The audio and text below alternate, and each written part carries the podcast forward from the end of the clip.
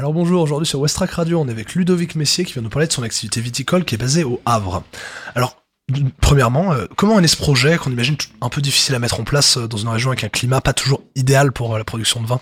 Oh bah C'est le fruit à la fois d'un rêve, c'est l'expérience que j'ai acquis en Champagne il y a maintenant quelques dizaines d'années, et puis aussi l'enthousiasme de, de, de, gens comme ça autour de moi qui m'ont supporté. Alors évidemment, je peux pas tout euh, énumérer tout le monde, mais ils vont ils vont se reconnaître. En fait, il y a des gens qui sont toujours euh, là pour soutenir euh, des aventuriers entre guillemets.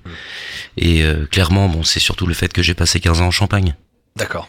En négociant en vin, ce qu'on m'a dit. Alors, négociant en vin, c'était le démarrage de l'activité. Parce qu'au fait, au départ, j'étais embauché par une entreprise du second œuvre du bâtiment. Et cette société avait la culture euh, champenoise euh, dans le sang. Donc, c'est-à-dire que tous les clients qui venaient de partout, de, de, de, tout point de France ou du monde, étaient reçus dans les caves de champagne, etc. Et moi, très jeune, j'étais baigné dans ce milieu où, euh, clairement, j'étais extrêmement heureux et épanoui de après, après le travail, d'emmener des clients, leur faire visiter tout ça. Puis après, ça a pris un peu plus de proportions. Été un peu une sorte de guide. Après, j'ai rencontré des, des, vignerons de champagne, des, des, grands sommeliers, des étoilés. Et puis euh, tout ça a fait qu'un jour, euh, j'ai eu envie de le faire pour moi. Donc j'ai eu envie de rentrer euh, à Sainte-Adresse pour mettre les premiers pieds de vigne en 2014 près de la table, la table d'orientation. Alors la question qu'on se pose tous, quel goût va avoir ce vin? Alors c'est très simple. Le goût du vin, il vient en premier du cépage, le chardonnay, quelque chose d'assez euh, d'assez élégant. Le chardonnay, c'est pas très typé comme cépage, hein. c'est pas du sauvignon, euh, c'est pas du vionnier, c'est beaucoup plus clair en goût. Par contre, c'est un cépage qui fait parler la terre, le sol. Il faut savoir qu'en Champagne, euh, on a de la craie, en Normandie, on a de la craie. Du côté d'Auxerre, on a de la craie. Donc euh, clairement, c'est un cépage qui s'est bien acclimaté euh, dans la région et euh, je n'avais aucun doute sur le fait que ce serait du chardonnay. Donc tout, tout le monde connaît à peu près le goût du chardonnay, mhm. si ce n'est que, pour être très clair, tout dépend de la personne qui va vinifier ou qui va exercer le métier de la viticulture. C'est-à-dire que si on reste sur euh, comment un raisin euh, qui n'a pas de maturité, évidemment ça va sembler très acide, très tendu, et c'est vrai que la plupart des Havrais vont euh, s'attendre à ça, un vin extrêmement acide, tendu, un peu difficile à boire, un peu un peu comme ceux qu'il y avait auparavant dans les dans les églises. Alors que c'est pas du tout le cas parce que ça fait deux ans qu'on a un soleil pas possible. on est monté jusqu'à 15 grammes de sucre par litre, en tous les cas de projection alcoolique sur le vin euh, là sur euh, sur le mois de septembre. Euh, bon bah pour moi c'est c'est presque le rêve dépasse la réalité puisque au départ je pensais que je serais un peu comme en Champagne à 9 et, 9 et demi 10 parce que évidemment je cherche l'acidité pour faire de la bulle etc. Mhm. Et puis moi au départ je voulais faire de la bulle comme eux hein, puisque je venais de chez eux et je me suis rendu compte que c'était un terroir à, à faire du blanc. D'accord. Voilà. Et du coup quand est-ce qu'il sera disponible à la vente? Alors euh, j'ai été euh, assez clair depuis le départ.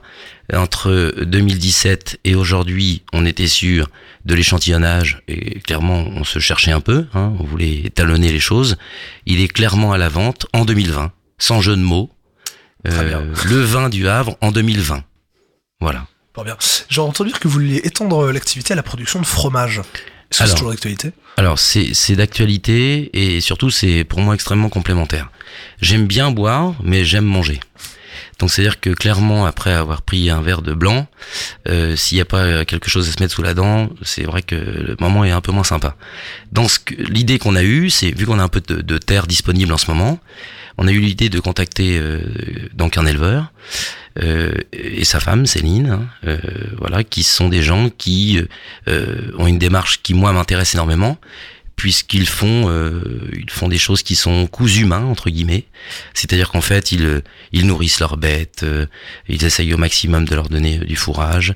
Et puis ce sont des gens euh, jeunes agriculteurs très sympathiques. Donc ça ça compte aussi.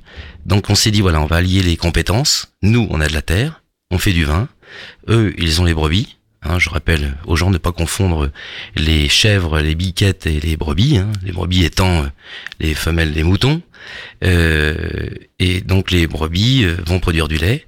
Céline va s'occuper, bien entendu, dans sa fromagerie à Hugueville, de, de faire le fromage. Hein, on est d'accord, c'est pas moi qui vais faire le fromage. Mhm. Par contre, je, je vais contribuer par mes terres, par ma vision aussi, et peut-être en accompagnement, euh, à ce que ce fromage voit le jour.